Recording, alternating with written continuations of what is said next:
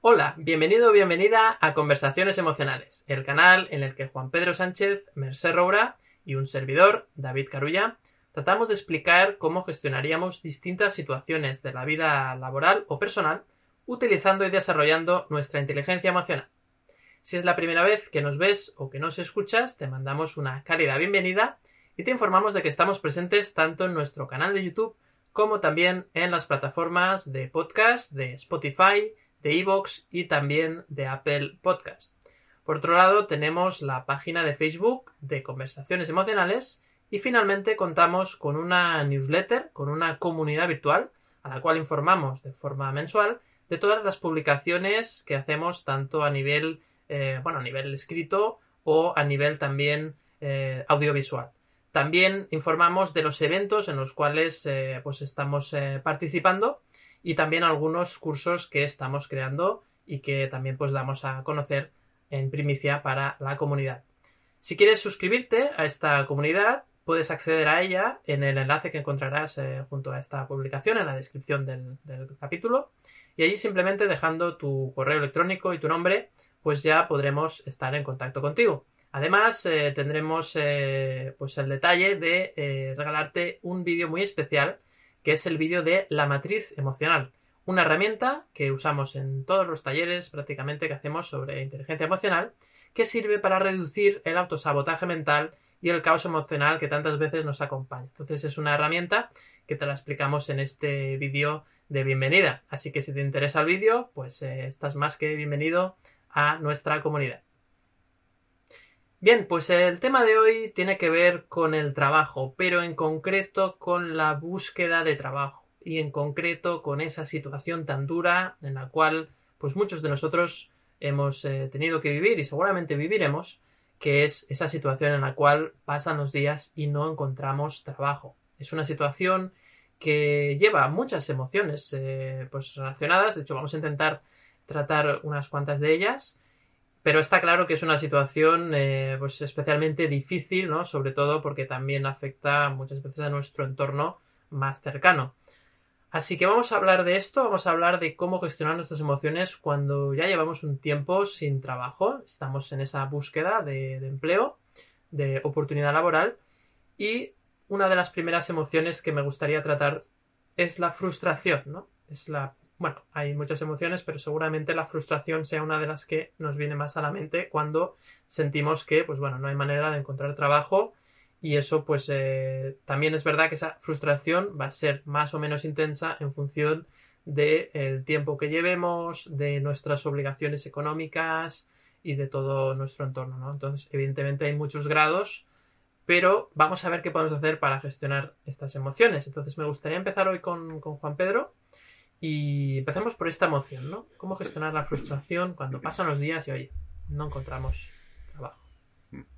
Bueno, pues, eh, a ver, claro, es un tema... Bueno, siempre está candente, ¿no? Este, este asunto de la búsqueda de trabajo, ¿no? Más desde, ya desde hace muchos años, ¿no? De la crisis incluso del 2008 que conocemos todos y desde siempre, ¿no? Entonces, a ver, la frustración, yo entiendo la frustración también más como una como una más mental, ¿no? Como un sentimiento, ¿no? Es una experiencia mental, ¿no? No es tan en el cuerpo, no se siente tanto en el cuerpo, ¿no? En el cuerpo pues sentiríamos decepción, eh, o sea, tristeza, ¿eh? decepción también sería mental, en el cuerpo tendríamos, sentiríamos tristeza, o luego la rabia, ¿no? Que supongo que hablaremos de ella.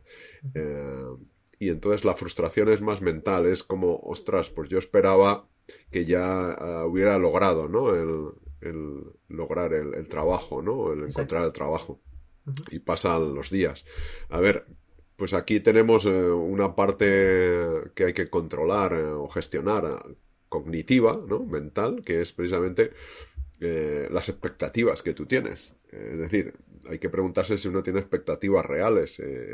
aunque uno se ponga objetivos de encontrar trabajo en, en, 15 días, en dos semanas, en un mes o en tres meses, hay que ver si, si son realistas o no. O, o quizá no, no, son ni realistas ni irrealistas, eh, son una posibilidad simplemente. ¿eh? Porque, a ver, ¿quién no dice que puedas encontrar trabajo eh, en un día, ¿no? O, en una semana, ¿no? no se sabe, o en tres meses, no tengo ni idea. Quizá aquí lo más, desde mi punto de vista, emocionalmente inteligente, lo más emocionalmente inteligente sería pensar que, bueno, pues que en cualquier momento puede suceder. Eh, claro, si tú eh, tienes esa expectativa de ya, a ver si hoy, a ver si hoy, a ver si hoy, a ver si hoy, pues llega un momento que te frustras porque si no llega, pues te frustras, ¿no? Entonces... Claro. No, es que además estás generando ansiedad, que es otra, otra, claro, a ver, a la ansiedad estás, estás anticipando un desastre. O sea, estás anticipando que no vas a lograrlo, que te vas a quedar sin dinero, que no vas a poder vivir eh, donde estás, que vas a tener que irte a otro sitio, no sé. O sea, eh, como la mente es libre, pues pueden aparecer y sobre todo cuando uno piensa en lo peor, pues eh, en la mente tiene una capacidad impresionante porque estamos súper entrenados, ¿no? En pensar en lo peor. Pensar en lo mejor ya es más difícil porque no estamos entrenados, ¿eh? No, no porque sea difícil. Entonces, quizá hay que entrenar, aquí hay una parte mental de, de entrenar también en, oye, eh, a ver, que, puede suceder en cualquier momento y no significa que tenga que ser eh, ya. O sea, eh, gestiona las expectativas. Y, y, luego, claro, luego está la parte externa, ¿no? La de trabajar, de bueno, vale, a ver qué estás haciendo, ¿no? Porque como sabemos, buscar trabajo es un trabajo en sí mismo. Entonces necesitas hacer unas tareas específicas que te hayas marcado, unos objetivos, unas, eh, en este caso, llamadas o, mm. entrevistas por videoconferencia ahora, ¿no? Que, que, quizá a lo mejor hay más teletrabajo, ¿no? Eh, entonces, eh, bueno, pues a, ver, hay que combinar estas partes, la parte externa y la parte interna. La parte externa si estás haciendo pues, cosas que están en tu mano hacer y luego la parte interna es, ¿son tus expectativas realistas? Pregúntate eso. De hecho, Juan Pedro, fíjate que está claro que las expectativas y esa gestión es súper importante ya también en el trabajo, ¿no? Con, cuando ya encuentras el trabajo, la gestión de expectativas también es una cosa que ya habíamos hablado, pero qué importante es la gestión de expectativas conmigo mismo cuando todavía estoy buscando ese, empleo o esa oportunidad laboral. Además de todo esto, yo creo que la, frustración aparece sobre todo cuando tengo esa sensación de, lo decías tú muy bien, ¿no? es una idea, es un pensamiento, eh, que nos lleva a esa emoción, que es el pensamiento de es que ya lo he probado todo, Juan Pedro. Lo he probado todo y no hay manera, ¿no? Y esa idea seguramente luego nos lleva pues a esa frustración, a esa emoción. Claro, esto es, esto es falso porque es como a veces me gusta poner el ejemplo de, tú estás en una habitación buscando una salida y si pruebas varias veces y no lo encuentras, dices, pues ya está, no hay solución. Es como he tirado la toalla, ¿no? Lo veo muy difícil y es como que sea, como si se apagaran luces, ¿no? Como si estuviera a oscuras la habitación y ya no ves salida. Cuando a lo mejor hay una puerta allí que no, no está bien definida, pero que claro, hay que, hay que agudizar la vista y, para agudizar la vista, pues necesitas estar eh, en, calma, ¿no? con cierta tensión, a ver, tensión de, de, búsqueda, ¿no? De curiosidad, de apertura de búsqueda, pero en calma en el sentido de no tener ansiedad y de no estar eh, eh, decepcionado cabreado o, con una emoción muy intensa, porque entonces la vista se nubla, la vista mental, el ojo mental. Entonces los ojos externos pasan por encima de la puerta, pero tus tu ojo mental no la ve. ¿eh? Pero la puerta está o la ventana, ¿vale? O sea, la posible oportunidad está. Lo que pasa es que no la ves. Claro. Entonces, claro, eso nos lleva, pues, eh, eso, ¿no? A esa sensación de, frustración, de. Fíjate, lo has comentado muy bien, ¿no? Que es, a veces el, el, tirar la toalla o el rendirse, ¿no? Es el rendirse muchas veces viene cuando te sientes frustrado y es como una consecuencia, ¿no? He intentado muchas cosas, yo tenía la expectativa que haciendo todo esto realmente conseguiría el trabajo, no ha sucedido, entonces ya llego a un momento de frustración, pero también de abandono, de bueno, pues ya no hay nada que hacer, a ver si sale algo, pero incluso puede llegar a un, puedes llegar a una fase, ¿no?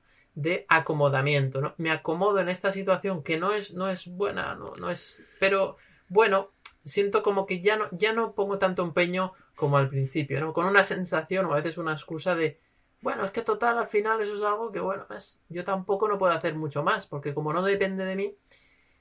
Y eso, pues. Eh, claro, sería caer un poco en el pesimismo, ¿no? También. Eh y, a ver, el entorno a veces tampoco ayuda, ¿eh? porque si estás rodeado de gente que dice, todavía no has encontrado trabajo, Correcto. pues yo como, mira, no sé quién, la vecina, yo conozco a uno que, mira, ya, ya está trabajando hace tiempo porque lo ha encontrado fácil. Las comparaciones, ¿no? Claro, comparaciones. O al revés, o gente que, uy, está muy difícil, está muy complicado. Yo conozco a uno que tiene tres carreras, dos doctorados y habla seis idiomas y no hay manera de encontrar trabajo. Tú, tú que no tienes formación superior, claro, esto no tiene nada que ver, porque esto fíjate que son solo ideas, eh, pero no son verdades. Claro. El problema es cuando, exacto, Juan Pedro, el problema es cuando las damos por hechas, ¿no? Ahí, ahí es cuando nos, nos atrapamos, exacto. Bueno, pues eh, bueno, hemos hablado un poquito de la frustración. Eh, hay una idea también que me gusta resaltar, que es importante, y has hablado también, eh, en este caso, Juan Pedro, de los objetivos, ¿no? Es decir, nos ponemos el objetivo de encontrar trabajo.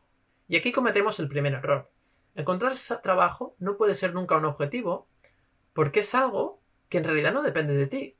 Es decir, evidentemente tú puedes hacer cosas para facilitar que una oportunidad laboral venga a ti o que tú presentes un currículum y que te contraten. ¿Puedes hacer cosas? Sí. Pero no depende de ti el objetivo final. Por lo tanto, no puede ser un objetivo. No es un buen objetivo. Lo que sí que lo puedes hacer es que el objetivo sea mejorar mi habilidad en este idioma, en esta herramienta informática, en esta. O sea, mejorar tus habilidades y tus competencias, tanto técnicas como incluso, pues mira, emocionales también, ¿por qué no?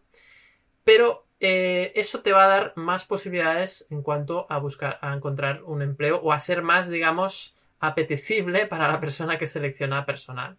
Pero no puede ser un objetivo, ¿no? Esto, pues creo que eso es una idea que es importante que todas las personas que están buscando trabajo que la tengan clara, porque si no, si no, sí que va a ocurrir justamente esto que decías, ¿no? Que es esta frustración, ¿no? De que es que lo he hecho todo y no, y no, o incluso usar esto como excusa también. Fíjate que tiene un doble filo. Puedo usar esto como, como no depende de mí, pues no hago nada, ¿no? Que tampoco es eso, ¿no? Fíjate cómo ahí.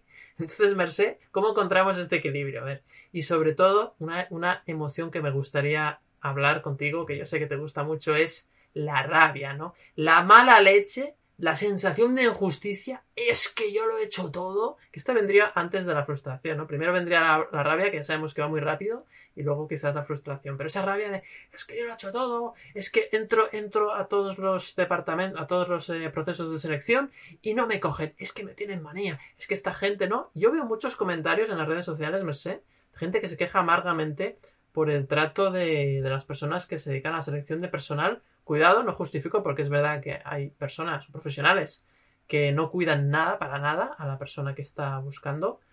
Pero, no sé, hay como un desequilibrio también, ¿no? No sé cómo lo ves, Mercedes. Bueno, la verdad es que este tema es muy interesante porque abarca muchísimos mini temas y ahora cuando tú decías esto de la rabia estaba pensando, em, claro, es que es durísimo, es que, estás, es que esta sensación de, de rabia va entrelazada con esa gran amiga que nos acompaña siempre, que se llama culpa. Y que se te pega en el oído y te susurra cada día, porque va acompañada de la culpa de es que no hago suficiente, ¿no? Y luego te encuentras a esa persona que echó un currículum y de hecho le contrataron a través de redes sociales por LinkedIn, porque esto cada vez pasa más. De hecho, el currículum, digamos que agoniza, diga, eh, eh, seamos, seamos sinceros, aunque está ahí, ¿no? Em, y tú piensas, es que no lo he hecho suficientemente bien, es que no he hecho suficiente, ¿no? Yo me imagino que es lo que pensaría. Claro, esto antes cuando hablaba Juan Pedro y decía lo de, eh, te preguntan, y, eh, aquel que tiene cuatro másters, no, esto es como cuando estás embarazada y la gente viene y te cuenta su parto. Algunos mm, películas gore totalmente, ¿no? Y tú te vas ahí haciendo una película y luego te llega a ti y ni encuentras que duela tanto y al final miras rápido, pum, pum, es una cesárea. Luego lo pasas mal, ¿no? Pero dices, ah, o sea, tanto y para mí no era.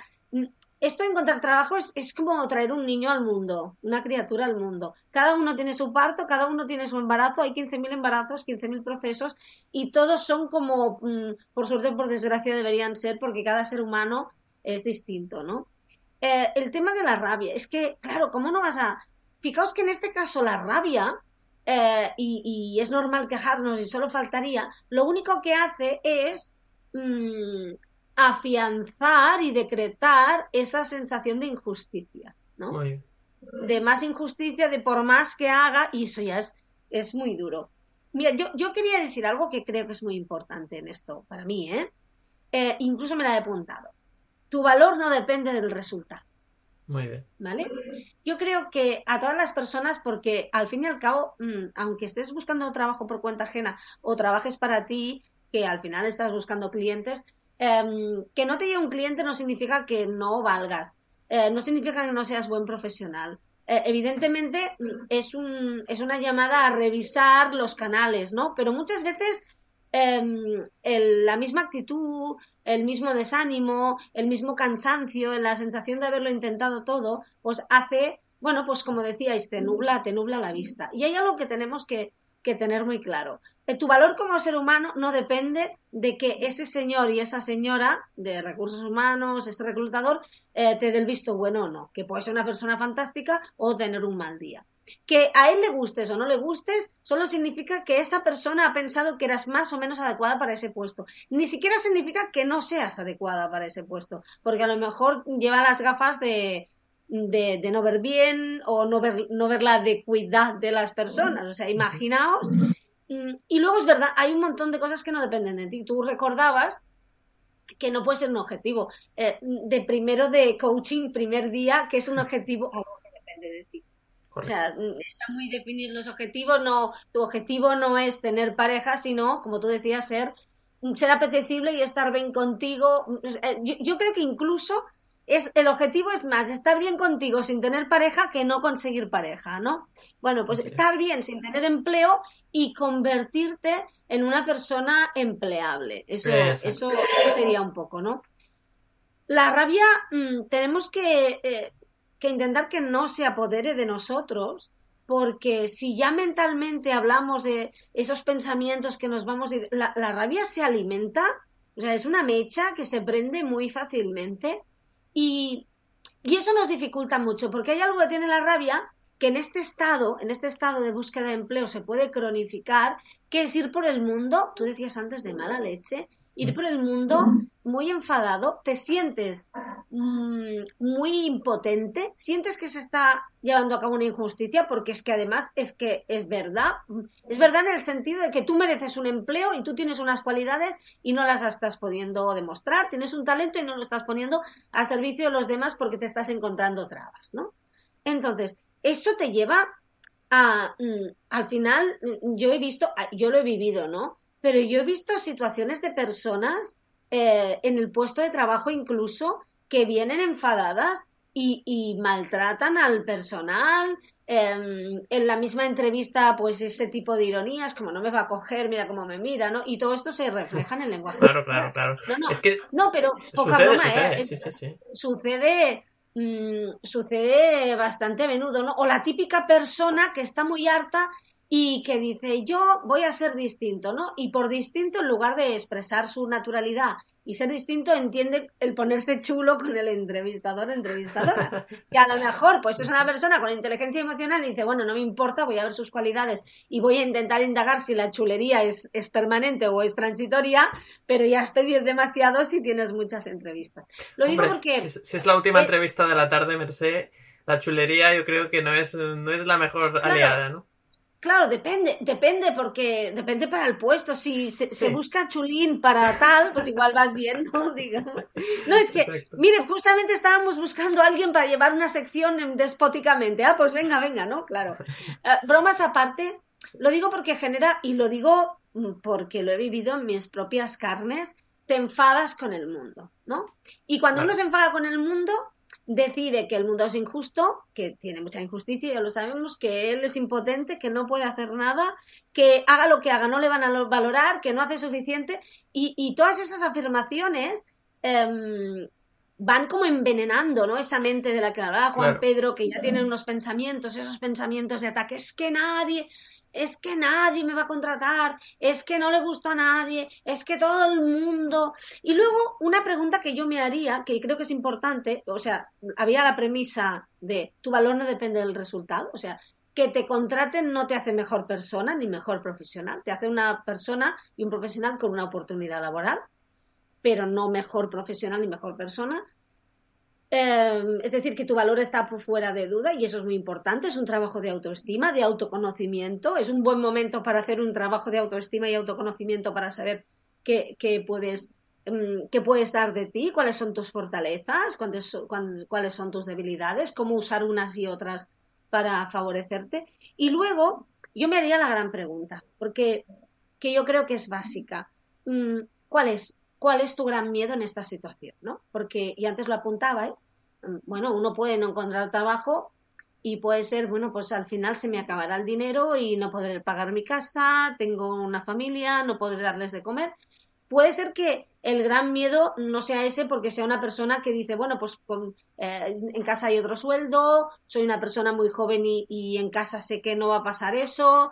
Em, ¿Me explico? ¿Cuál, ¿Cuál es realmente tu gran miedo? Mm, eh, a lo mejor es que no te escojan, ¿no? Están ligados porque en el fondo, en el fondo, esto es una muy buena oportunidad para, ya sé que es muy duro, ¿eh? Y, y, ya sé que suena mal y ahora me, vendrá, me verá alguien que no tenga trabajo y yo le diré tranquilo porque yo me he encontrado así y en el día a día, cuando trabajas por tu cuenta, estás cada día haciendo un casting y una, y una entrevista de trabajo, no con uno, sino con mil, ¿no? Claro, y todos estamos igual, todos somos lo mismo y todos estamos en, en el mismo barco. Pero es una muy buena oportunidad igual para, para, siempre lo decimos, ¿no? Ir a nuestras creencias, ir a buscar esas heridas de rechazo que tenemos, ¿no? Que nos rechazamos a nosotros mismos y, ver si nos estamos aceptando nosotros, ver si nosotros nos contrataríamos. La pregunta es, ¿tú te contratarías? Em, y si piensas, mm, no, mm, no, la respuesta, mm, siguiendo un poco con la rabia, no, sí, pero bueno, tal, bueno, pues, ostras, eh, ¿por qué no te contratarías, no? Porque a lo mejor mm, ahí, ahí nos damos cuenta de un trabajo que, que, nos cuesta hacer. Y ya sé que la idea es que, oye, en este momento con todo lo que tengo en la cabeza, sí, pues este momento, mm, amados míos, sí, como a mí me pasa y a todos nos pasa porque mmm, al final solo hay un refrán que dice, solo nos encontramos, nos acordamos de Santa Bárbara cuando llueve, ¿no? Pues bueno, ahora llueve y toca, toca mirar dentro, ¿no? Para, para sacarlo mejor y sobre todo un tema de... El otro día alguien decía, es que dicen como si la actitud eh, fuera mm, lo más importante. Bueno, la actitud es muy, muy, muy importante, marca la diferencia en una entrevista de trabajo. A veces no son los conocimientos, es la actitud. Lo que pasa que a veces solo por actitud consigues el trabajo y para mí es básica, pero la actitud no es una varita mágica. Quiero decir, tú con actitud no vas a conseguir todo lo que quieras. Porque es que al final, ya lo sabemos, ah, en la vida ocurren muchos imposibles, pero hay cosas que no van a suceder, ¿no? Y a lo mejor no es el trabajo de tus sueños, pero la actitud es muy importante. Y la actitud viene de la autoestima, ¿no? Y de reconocerte y preguntarte cuál es tu miedo, ¿no? Así es. De hecho, fíjate, Mercé, que una de las cosas importantes es trabajar la autoestima, pero al mismo tiempo eh, yo también, ¿no? A veces eh, tengo compañeros, ¿no? Que trabajan en selección que me dicen, es que claro, hay gente que viene con esa rabia que decíamos y claro, eh, si una persona va con rabia, o sea, hay personas que ya van con esa sensación de, es que tú me tienes que dar el trabajo. Entonces, claro, tú imagínate cómo, cómo, se, cómo se va a expresar una persona que te tiene que contratar cuando la otra persona va con esa actitud de casi casi de perdonavidas de, bueno, a ver cuándo me das el trabajo ya, porque es una injusticia con lo que yo valgo y tal y cual, me tienes que dar el trabajo, pero ya. O sea, hay gente que va con esa actitud. Luego hay gente que va con esa actitud que decías tú de, bueno, como no me lo vas a dar, no que este tipo de ironías. Entonces esto, al final, claro, es muy difícil que te contraten con ese tipo de actitudes, tanto, tanto como con una, con otra. Y esto, fíjate que tu entorno nunca lo vas a ver, porque el entorno no está en la entrevista. Entonces, hay una cierta tentación inconsciente a veces de victimizarse, ¿no? Y me gustaría hablar de esto también, porque es esa victimización de es que no me quieren en ningún sitio y tal, y entonces yo sin querer lo boicoteo la entrevista para que luego pueda volver a casa y decir es que no me han cogido y pueda seguirme quejando. Ojo, esto de forma inconsciente, evidentemente nadie hace eso de forma consciente porque no tendría ningún sentido, pero cuidado porque esto sucede, ¿estáis de acuerdo? ¿Puede ser? Sí, claro que sucede. Si, si tú crees, o yo, si yo creo que, que no me van a coger, es, es, es el efecto Pigmalión, ¿no? La profecía autocumplida. Que tú ya estás tan convencido y tienes tan interiorizado que esto es muy difícil, que no te van a coger, que la gente es mala, que, que, que tiene muy mala leche los entrevistadores y, entonces ya va sugestionado, condicionado y, eh, y entonces, como dices tú, inconscientemente, pues como, y solemos decir, te traiciona el inconsciente y, y ya cualquier eh, frase o palabra o tono o mirada del otro ya lo interpretas como que, uy, ya estamos, ya, ya me va a decir que no, esto no, esto va mal, y entonces cambia tu actitud, baja, tus gestos también cambian, porque los gestos eh, son eh, inconscientes también, y, entonces, claro, pues no funciona. Hay, que ir, eh, por eso hay que trabajar el autoconocimiento y, la parte interna, ¿no? La, externa y la interna. yo, yo siempre suelo decir que no, no, hay que, no hay que ir a pedir trabajo. No, no pidas, parece esto de mendigar trabajo. No mendigues, exacto. No, ve a, ve a, aportar valor, ve a decir qué aportas, qué va a ganar la empresa si te contratan, o qué, qué, crees tú que aportas, ¿no? ¿Qué valor tienes? Porque no, no vas a pedir, eh, es un intercambio. Intercambias valor, talento por dinero, por contrato, laboral. Eh, y si no sabes cuáles son tus fortalezas, es importante saberlas. Por eso hay que trabajar el autoconocimiento. Hay un test eh, de la Universidad de Pensilvania, ¿no? El test VIA de, de fortalezas de Seliman que, que, es gratuito y se puede hacer en, en buscando la Universidad de Pensilvania, aparece la, la web y puedes hacer tu test de, fortalezas y te da las cinco principales fortalezas que tienes en base a un cuestionario, claro, que te hace. Entonces, bueno, te sirve de orientación ya un poco, pero no vayas a pedir, que parece que están mendigando.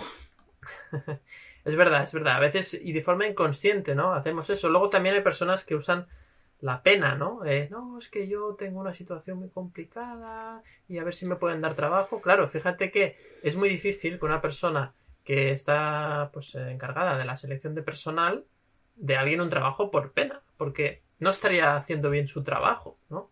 Y además, una persona que usa, se podría entender esa pena como un cierto chantaje emocional, claro, si, si una persona ya, entre comillas, te chantajea emocionalmente en la entrevista, inicial, pues ¿cómo lo vas a contratar?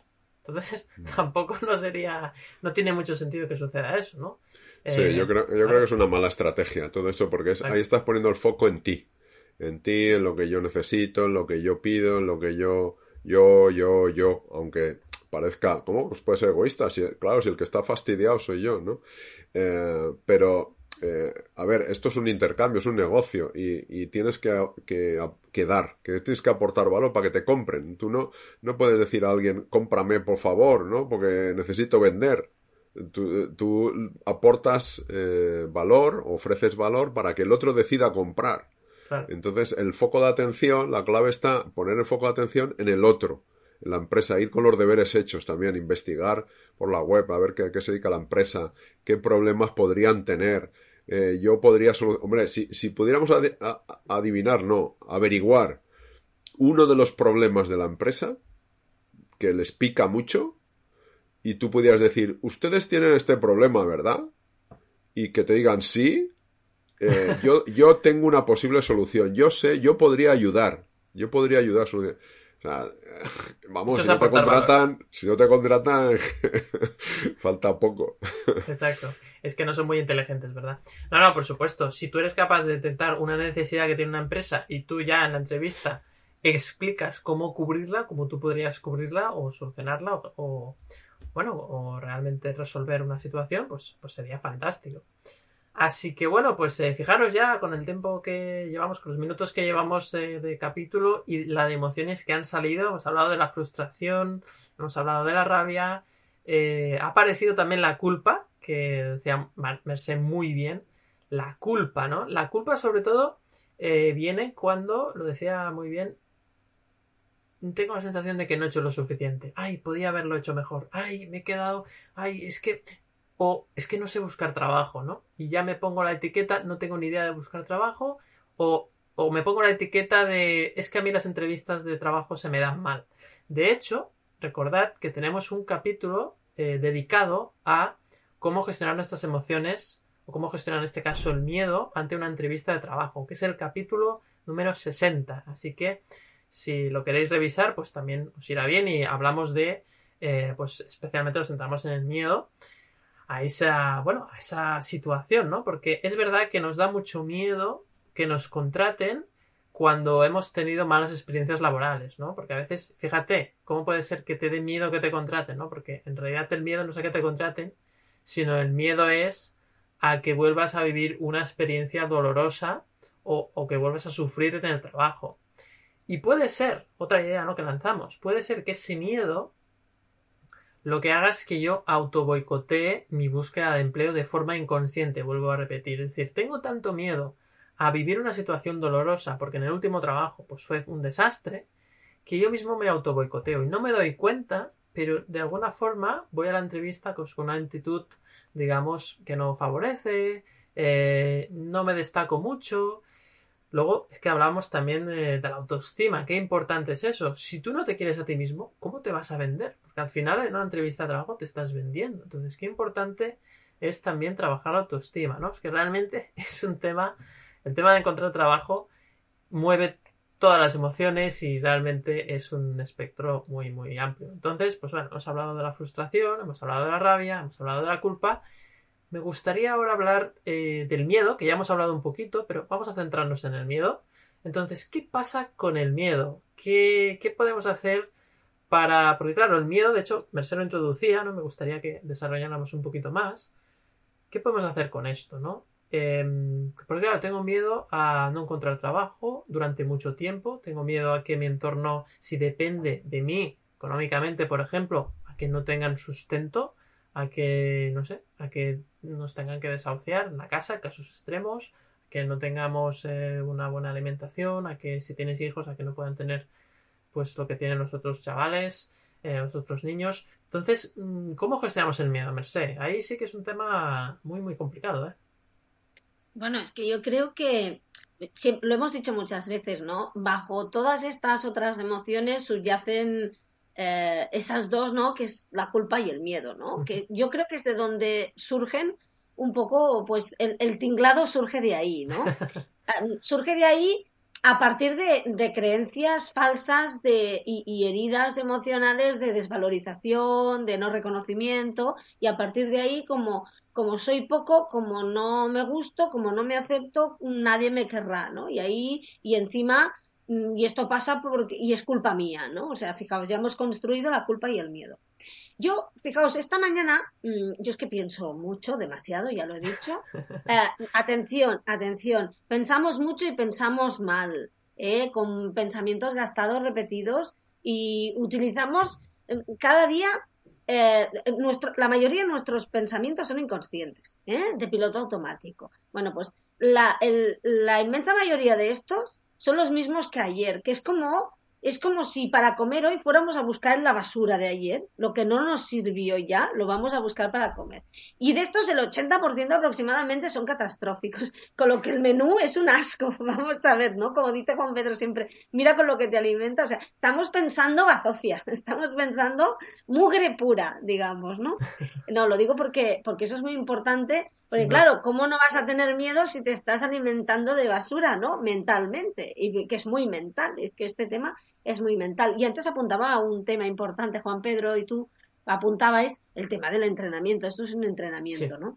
Em, el miedo, fijaos, yo hoy pensaba, todo, todo, este rollo es porque yo hoy pensaba, entonces me he acordado con los pensamientos, que cuando tienes miedo a una situación, si no vives ese miedo, eh, si no transitas por él, si no te permites sentarte, sentirlo, mm, si hace falta lloras, dónde lo sientes, localizarlo, darte cuenta de que tú eres mm, más, más fuerte, tienes más poder que ese miedo. Si no sientes eso, porque la única manera de superar un miedo es transitarlo, es vivirlo, es, es ponerte en la situación de sentirlo, eh, lo que no tienes miedo es tienes miedo al miedo.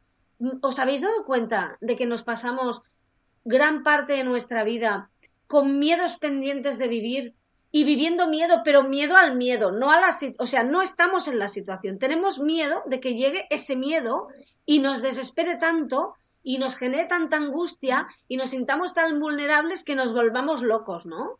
Eh, o sea, eh, pero fijaos, no vivimos el miedo, vivimos el miedo al miedo, ¿no? Que lo que hace es generar más miedo. Claro, Merced, porque aquí la idea clave que es un poco pues lo más importante de todo, ¿no? Que es que queremos tener el control de las cosas. y como eso no. es posible, pues entonces el miedo hace mella. El miedo te está diciendo que no tienes el control de las cosas. Y, esto, esto lo hemos dicho muchas veces, fijaos, hemos pasado de una sociedad en la que tú eras un borreguito de las cosas son así, bueno, pues más vale pájaro en mano que ciento volando, no te arriesgues porque esos pájaros no son para ti. Eh, vale, pues sí, bajo la cabeza. Ah, de repente, no, tú puedes, puedes con todo. No te rindas, que rendirse Rendirse no es más que aceptar la situación y buscar otro camino. No te rindas. Por Dios, ríndete y cambia de tercio, te estás machacando. Esa a veces hay que rendirse. Persigue, claro, persigue tus sueños. Sí, bueno, pero, pero a ver, llega un momento en que si te están mordiendo el culo los sueños porque te persiguen ellos a ti, pues déjalo, ¿no? Es que... O sea, estas, estas frases de taza, de puedes, siempre soy riendo. Si quieres, puedes. Si quieres, puedes. La peor frase que he escuchado en mi vida. Si quieres, puedes, caca. No, ¿eh? Queda muy...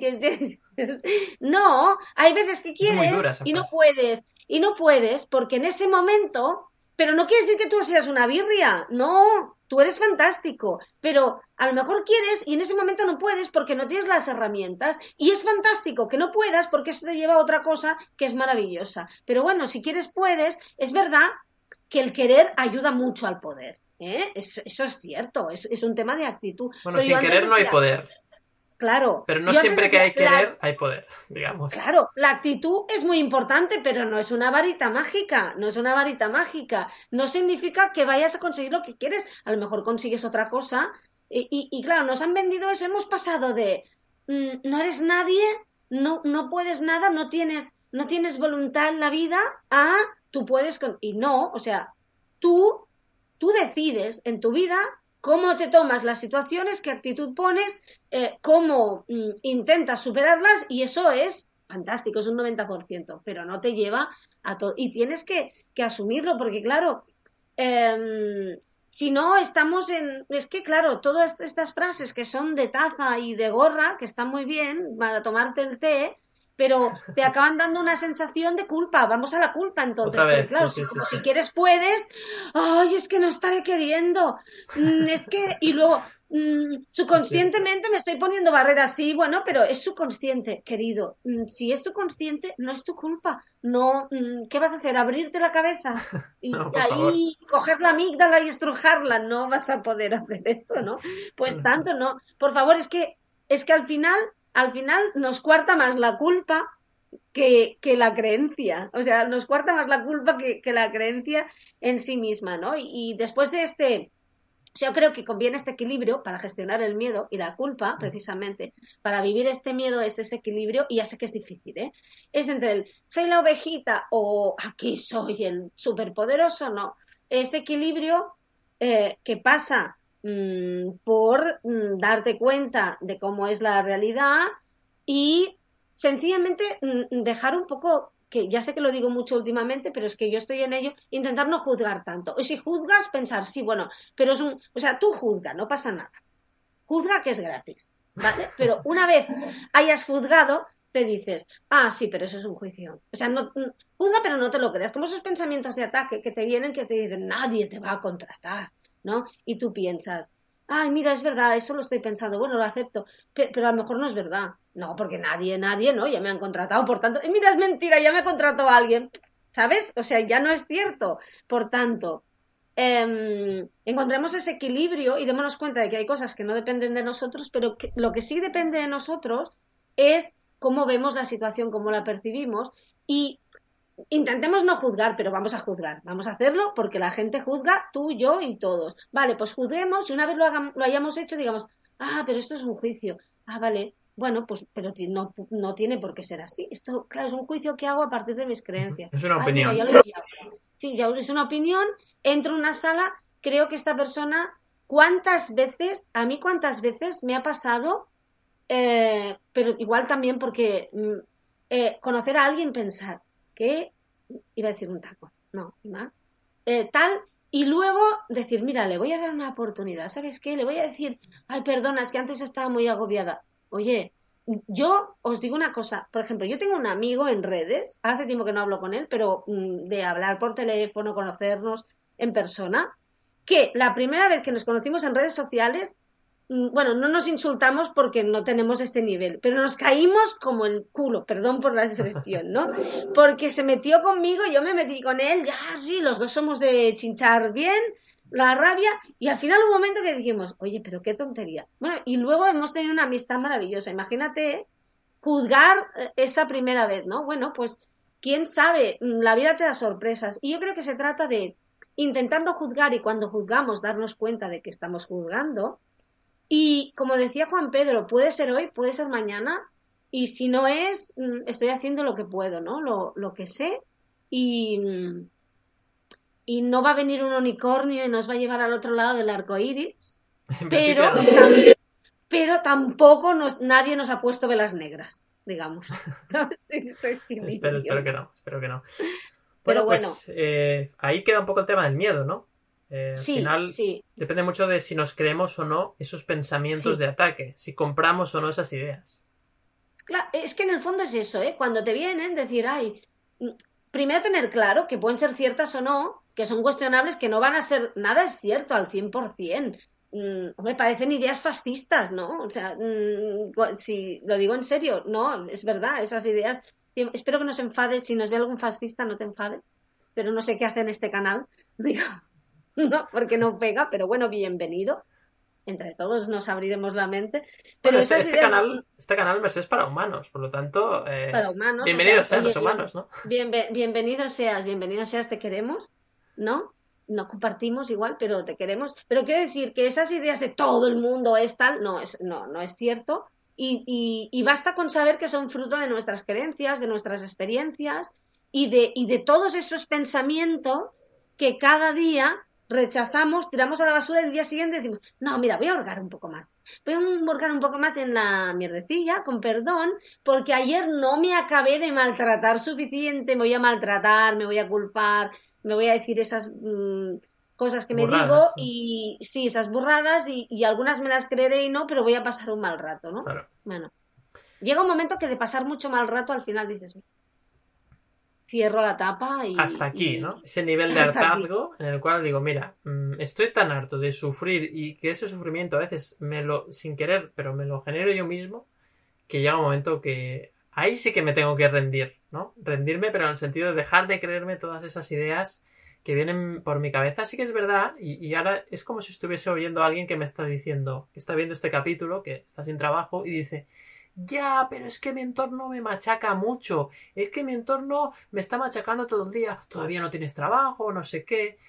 Pues ahí es difícil esta situación. Pero yo creo que tienes que hacer igual que lo que decía ahora muy bien Merced con, con los pensamientos. No te los creas. No te creas a esa persona. Ya, pero es que es muy duro porque esa persona está todo el día conmigo. Intenta tomar distancia, ¿no? Eh, yo sé que es difícil porque, claro, si estás viviendo con una persona que depende el sueldo de ti y que no, o sea, no, si no tienes dinero, evidentemente no te puedes ir, eh, bueno, te puedes ir solo, pero mm, si esa persona, sobre todo si dependes económicamente de esa persona, la cosa se complica mucho. Entonces, al final, yo creo que ante estas situaciones así rocambolescas, no queda otra que trabajar eso, precisamente, el observar y darte cuenta como esas opiniones, tanto las tuyas como las de las otras personas, son opiniones, y que si tú te crees eso, pues la cosa no va a ir bien.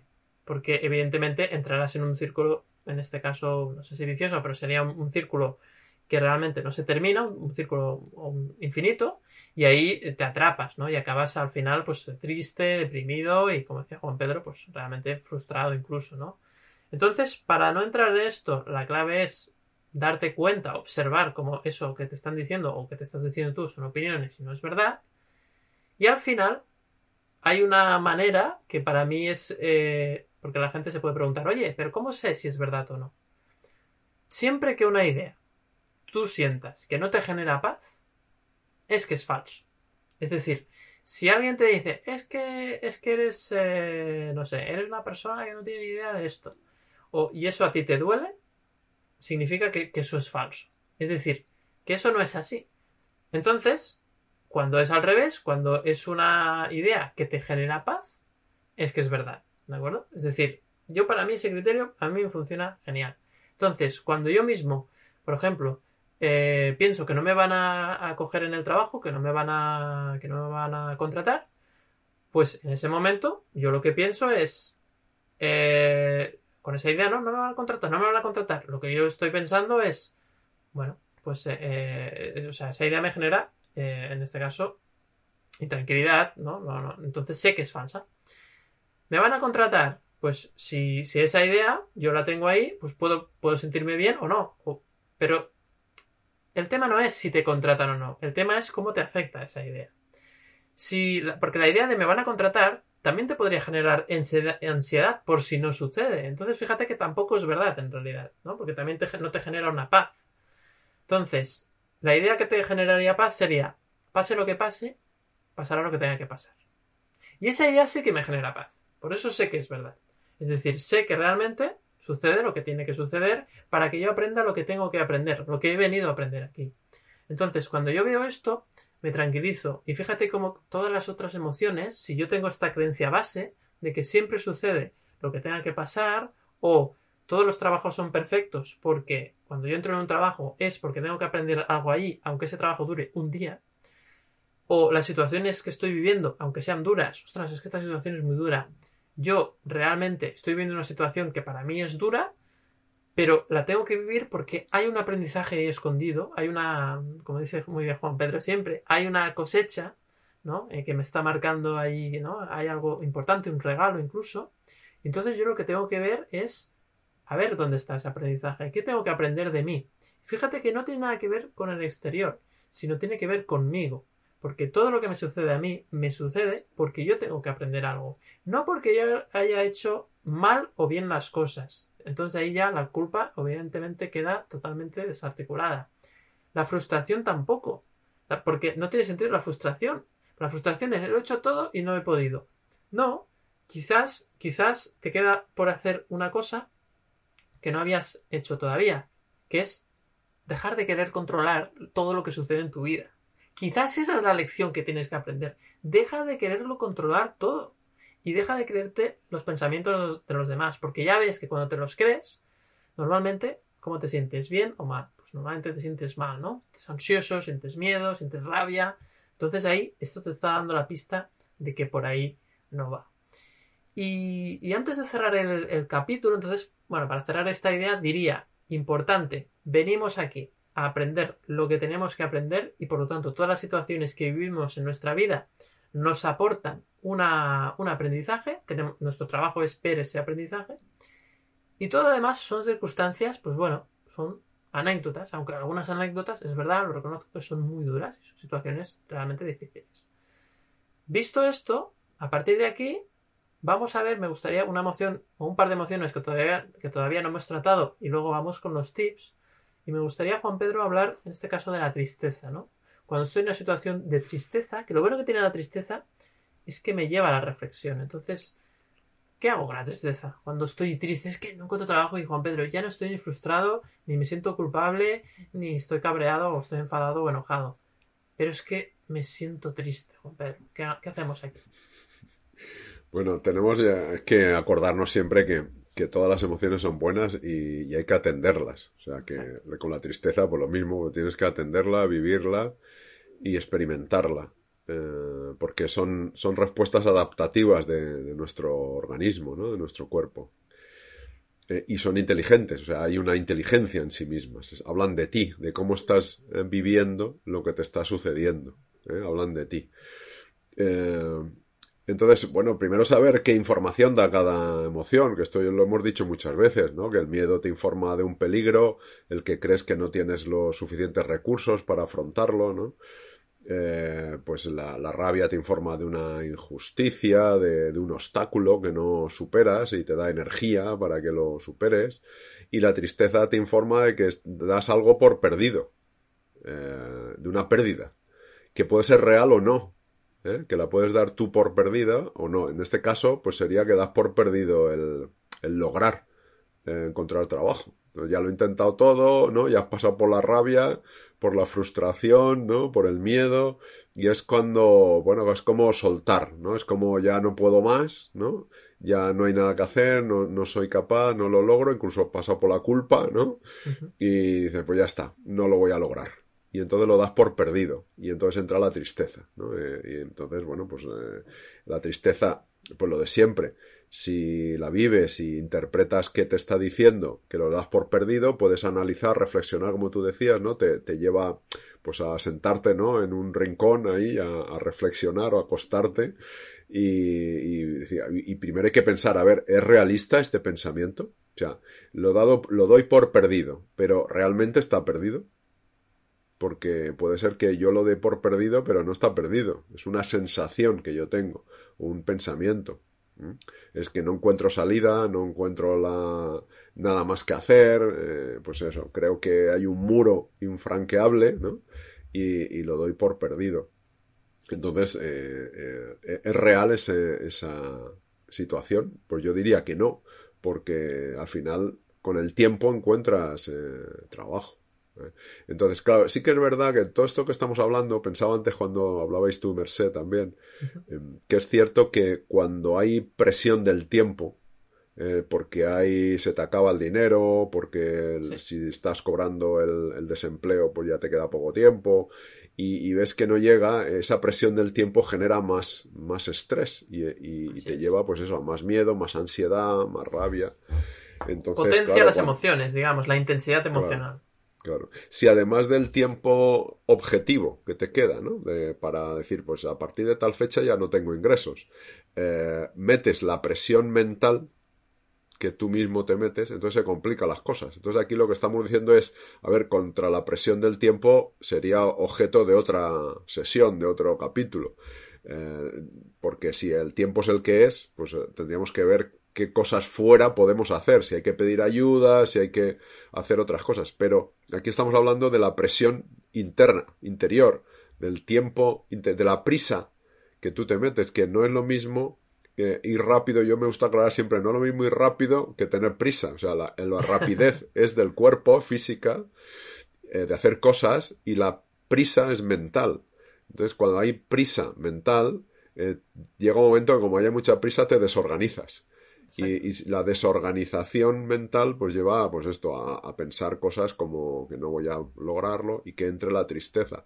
Entonces pues eh, lo que comentamos siempre hay que vivirla hay que darte cuenta si es real eh, si no si estás pensando que hay una pérdida y no es real pero no te no la compres como dice Merced no te instales no te quedes a, vivir la, no te quedes a vivir en la tristeza y ya a, no darlo o sea a darlo por perdido ya ya incluso aquí podrías entrar en, victimización, ¿no? Muy bien. Es decir, pobrecito de mí, ¿no? Que ya no, no soy capaz. Nadie me contrata. nadie me contrata, lo doy por perdido, esto no puede ser, no, ya, no hay nada que hacer.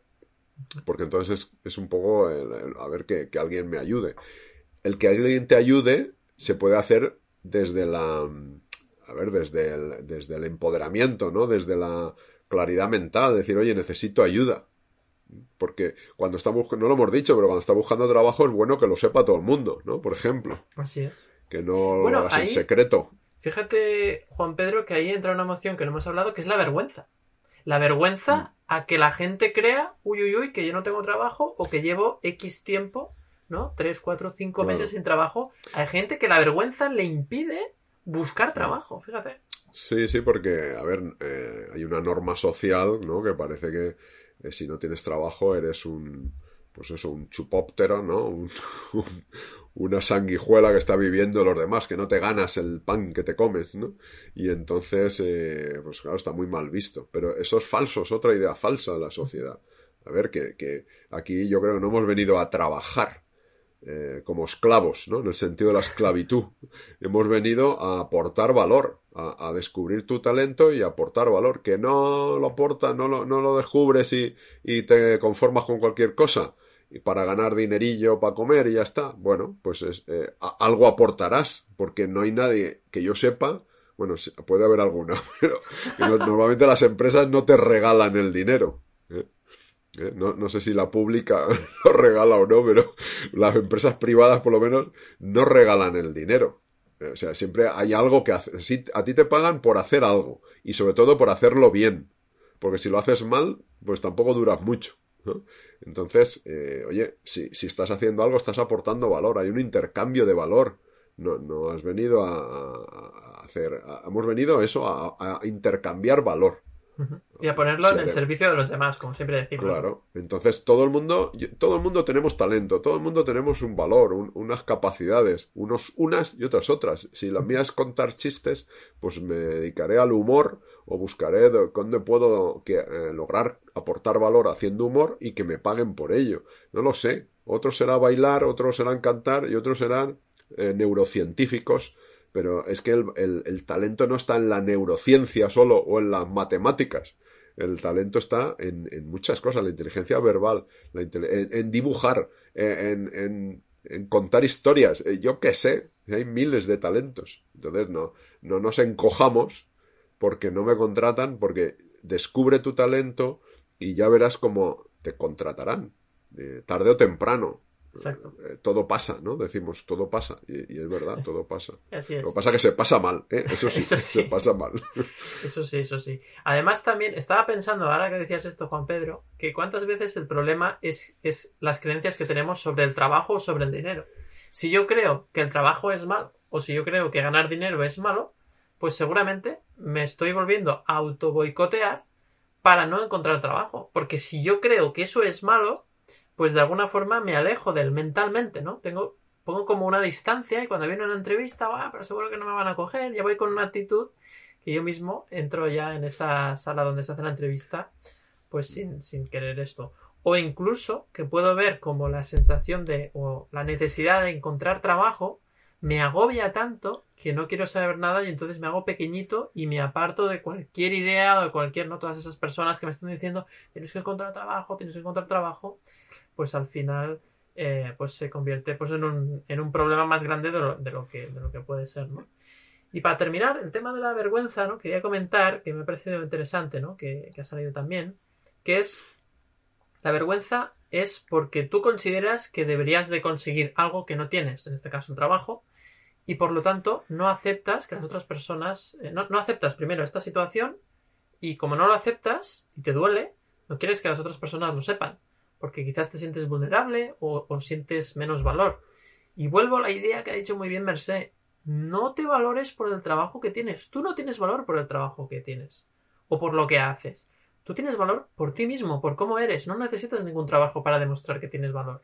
Lo que pasa que esto aquí habría que indagar en la herida que tú tienes de cuando eras pequeño que te hizo creer que para ser aceptado necesitabas demostrar las cosas haciendo Puede ser un caso, teniendo un trabajo o cumpliendo con las expectativas que los demás tienen de ti. Fíjate que al final, detrás de la vergüenza, muchas veces hay todas estas creencias, ¿no? Evidentemente, en este capítulo, pues bueno, dura lo que dura, damos muchas ideas. Eh, es, un, es un capítulo que eh, lo único que tenemos preparado es el tema. Y, en mi caso, yo preparo el tema. O sea, hoy vamos a hacer este tema y Merced Juan Pedro, que lo, podéis decir aquí, lo podéis confirmar, no saben de qué ir al tema, entonces... No sabemos, ¿no? No lo saben, muy bien. Hasta que lo dices... Es una vergüenza, no lo sabemos. Ojo que se me revelan aquí, ¿eh? Los muchachos. Bueno, no, no. pues... Yo, David, ¿yo puedo decir algo de la vergüenza? Sí, sí, di, Por favor, es que me parece súper interesante.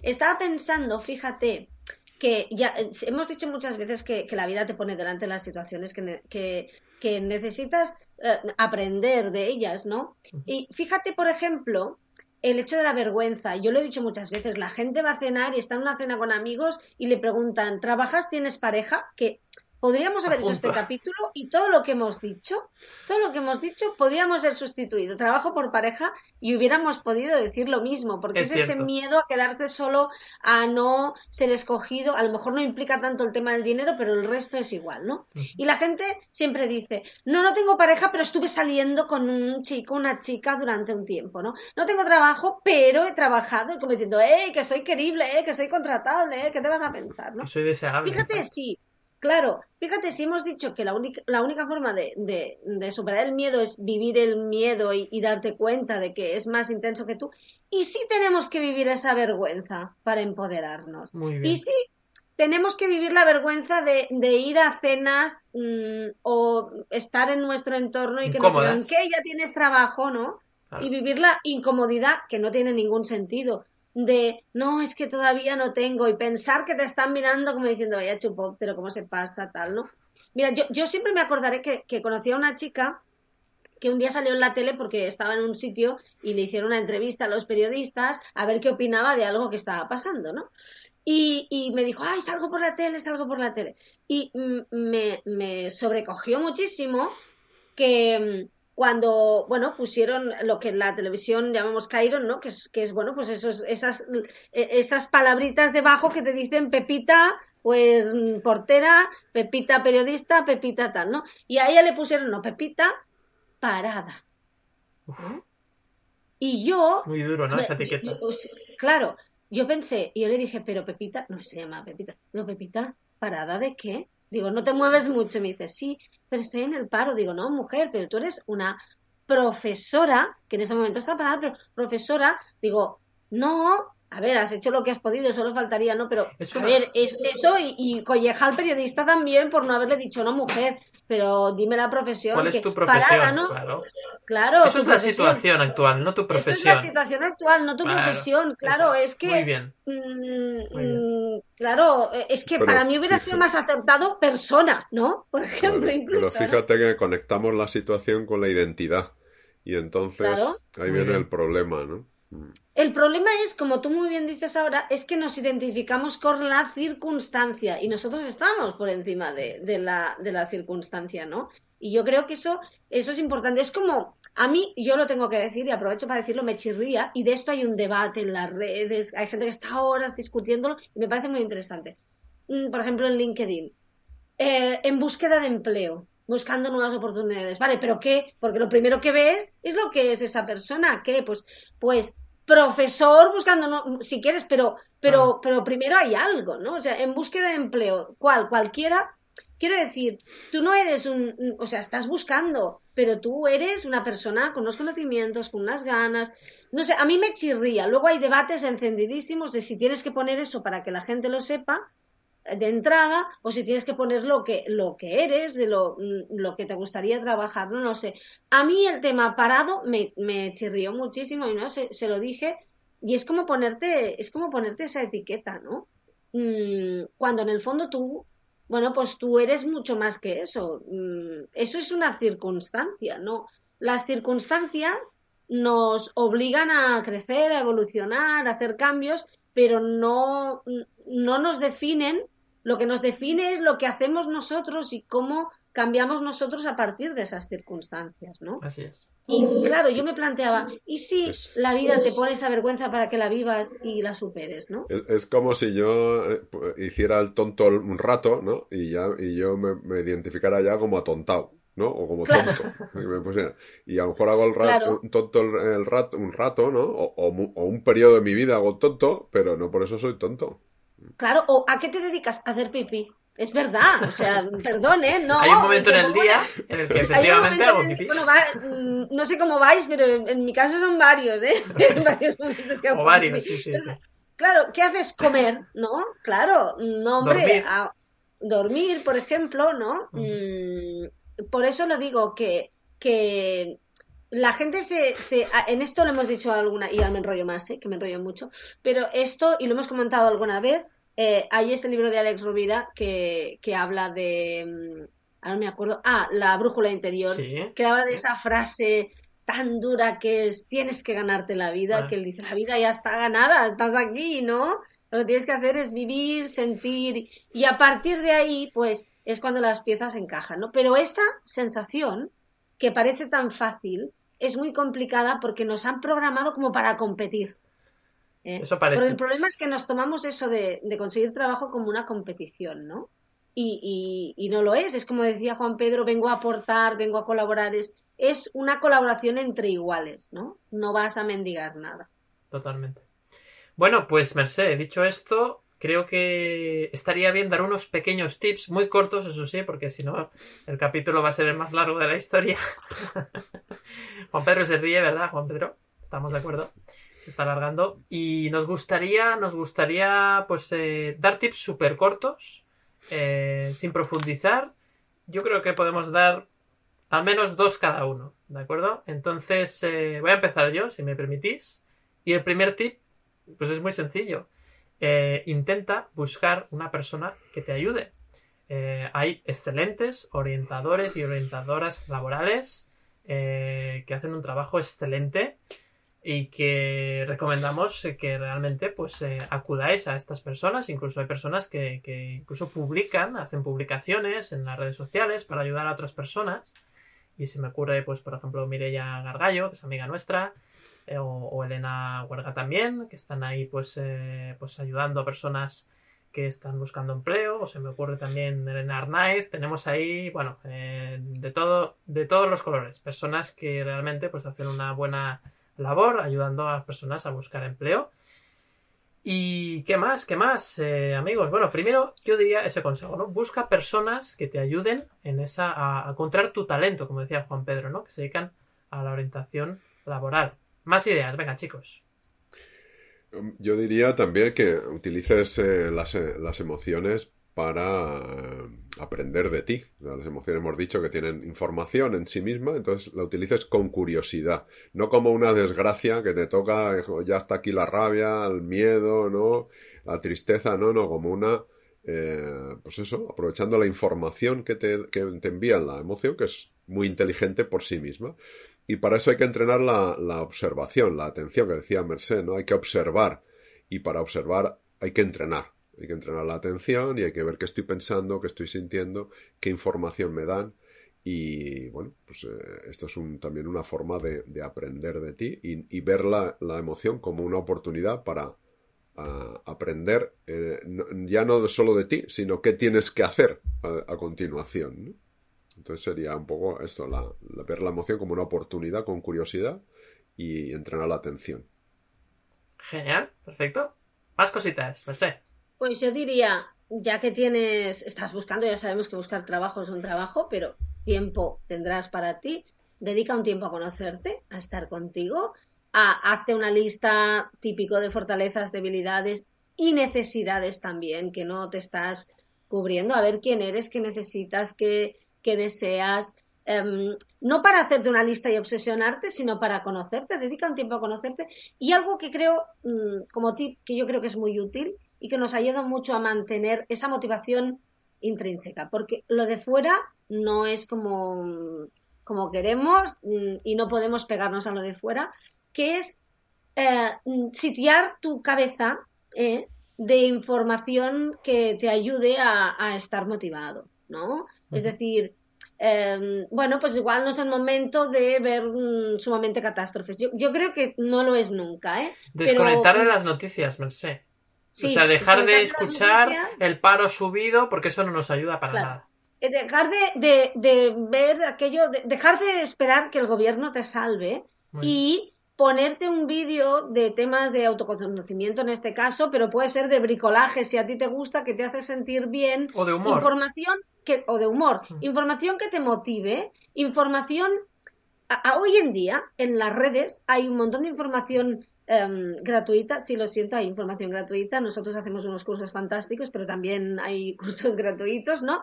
Donde puedes aprender de todo, donde hay mucha información, hay que buscarla veraz, pero la hay y es fácil distinguirla. Donde puedes mm, aprender muchas cosas, eh, cursos de mindfulness, si el mindfulness te gusta. Es decir, todo aquello que te haga sentir bien y que te recuerde que eres un cacho de persona fantástica y maravillosa, Em, que se abre al mundo con nuevas oportunidades para ti.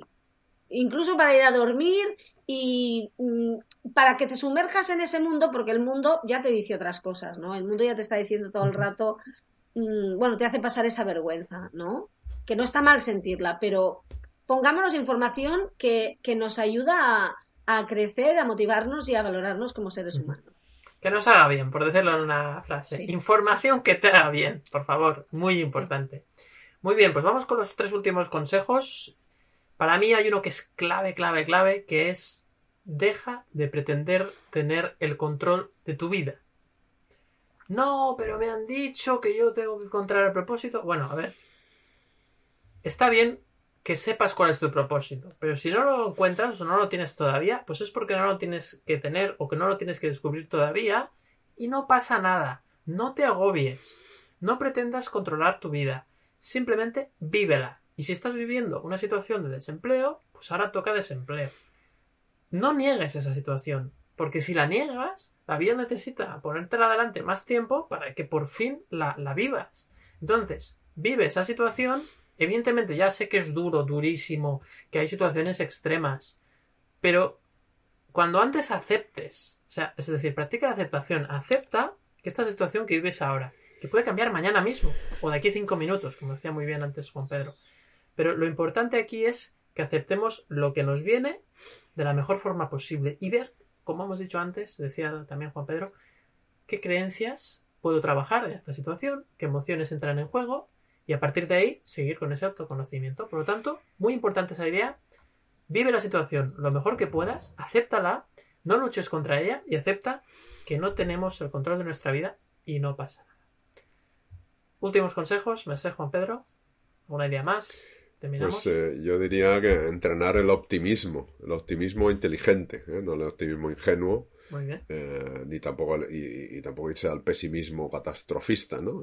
el optimismo inteligente es el que acepta, como tú has dicho, David, acepta la realidad, es decir, te alineas con lo que está ocurriendo a nivel de pensamiento, sentimiento y acción, y por lo tanto el, el, optimismo inteligente está ligado con la acción, es decir, pero con la acción de tu círculo de influencia, con lo que tú puedes hacer, y, está, y eso también tiene relación con lo de no... Eh, saber que no puedes controlarlo todo. O sea, que hay una parte que, es, que tú puedes hacer y otra que no. Entonces, entrena el optimismo, que es la tendencia a esperar que ocurra lo mejor. O sea, que ocurra algo favorable para ti. Aunque sabes que puede que no ocurra en el tiempo que tú deseas. ¿eh? Exacto, esa es la clave. El matiz es muy bueno, ¿eh, Juan Pedro? Genial. ¿Terminamos? Fijaos, yo creo, y es una pregunta que me he hecho muchas veces las, las últimas veces, que sirve un poco para todo, ante, ante el desánimo, ante los días que hoy no sabes qué pasa y llevas varios días optimista, pero la sonrisa ya te empieza a caer, no pasa nada que caiga, toca que caiga, está muy bien, la sonrisa no está para tapar, eh, tiene que salir sola. Es esa pregunta de, bueno, y en esta situación, en mi piel, ¿qué haría una persona que realmente se respeta, se valora, se quiere, se acepta y confía en ella misma? Bueno, pues eso es lo que harás tú. Que a lo mejor te cuesta hoy, porque aún no lo tienes. Si no lo haces hoy, no pasa nada, porque esa persona tampoco se culparía si no lo hiciera hoy, ¿no? Pues, ¿qué haría esa persona? Pues esa persona eres tú. Brutal. Me ha encantado verse el último consejo. Creo que es así, eh, efectivamente. Eh, cuídate, trátate bien, sobre todo, eso es lo más importante. Trátate de forma amable, ¿no? Es decir, al final tenemos que tratarnos de la mejor. A veces tratamos mejor a los demás que a nosotros mismos. Pues aprendamos a tratarnos de forma amable y todo lo demás vendrá, como dicen las escrituras, vendrá por añadidura. Pues muy bien, amigos y amigas, eh, os deseamos a todas las personas que estáis encontrando, mm, bueno, encontrando, que estáis buscando empleo, eh, que lo encontréis y si no lo encontráis, que realmente viváis la situación de la mejor forma posible, porque al final de eso va, ¿no? Que realmente la situación que estéis viviendo eh, os sirva para aprender lo que habéis venido a aprender y que lo viváis de la, de la mejor forma posible y con el menor sufrimiento posible, que es lo que buscamos precisamente con estos capítulos sobre el desarrollo de la inteligencia emocional. No sé si es el capítulo más largo del mundo, lo sabré cuando, cuando acabe el capítulo de aquí unos segundos, pero da igual. Lo importante es que os sea útil y sobre todo que podáis sacar algo en positivo. Un abrazo y hasta la semana siguiente.